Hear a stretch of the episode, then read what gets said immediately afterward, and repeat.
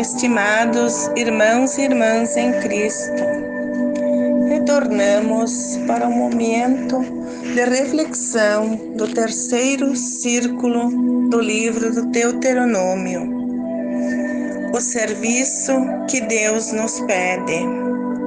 Moisés disse ao povo na saída do Egito: Deus nos escolheu e nos deu esta missão a mesma missão de Jesus. O Filho do Homem não veio para ser servido, mas para servir e dar a sua vida em resgate a muitos. Ser povo eleito de Deus não é um privilégio, mas é um serviço. Servir por amor, colocar-se a serviço dos outros o povo de Deus recebeu a missão de revelar o rosto de Deus no meio dos outros povos. Deus os tirou do Egito para que sejam o povo de sua herança, como diz o profeta Elias, para que vocês sejam a nação da luz, ou a luz das nações. Quem tem a função de governar deve ser para o povo aquilo que o próprio povo deve ser para a humanidade. Na raiz de tudo isso está a decisão de Deus. Libertando o povo, conquistou um título de propriedade. É como se ele dissesse: Agora você é meu. E lá no deserto, ao pé do Monte Sinai, Deus e o povo fizeram uma aliança, um contrato onde nos Dez Mandamentos ele indicou ao povo o caminho para viver a liberdade e a justiça. E o povo, para expressar o compromisso de amor, comprometeu-se a observar os Dez Mandamentos. Amor mútuo, aliança amor da parte de Deus para com o povo e do povo para com Deus. Mas não cumpriram o compromisso, não foram fiéis com Deus.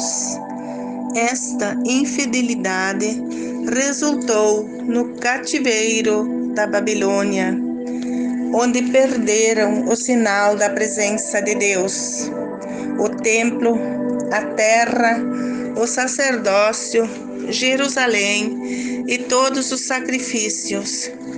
E o povo dizia: Deus nos abandonou. O Senhor se esqueceu de mim.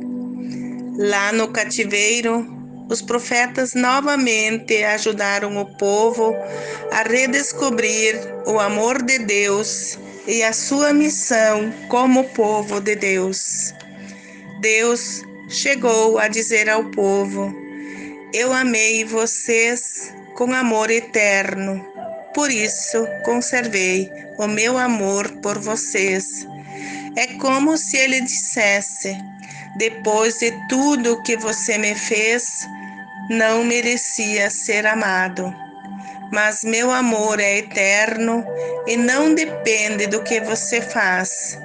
Deus sempre nos perdoa e nos aceita de volta, apesar de nossos defeitos. E Jesus deu a prova. Na hora de ser crucificado, ele rezou pelos assassinos: Pai, perdoa-lhes, porque não sabem o que fazem. Com seus ensinamentos e testemunho de vida, Jesus é o exemplo concreto do amor ao serviço aos irmãos. Depois que lavou os pés dos discípulos, perguntou: Compreendeis o que eu vos fiz? Me chamastes de mestre e senhor. Dizeis bem, eu o sou. Portanto, eu, o mestre e senhor, vos lavei os pés também deveis lavar-vos os pés uns dos outros. Deixo-vos o exemplo para que, como eu fiz, também vós façais.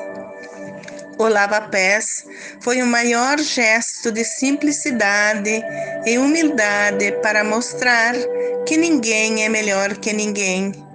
Todos nós temos que cumprir a nossa missão, sem nos orgulhar da função que ocupamos ou o trabalho que desenvolvemos. Que o Espírito Santo sempre nos ilumine para sermos fiéis aos nossos compromissos com o Senhor.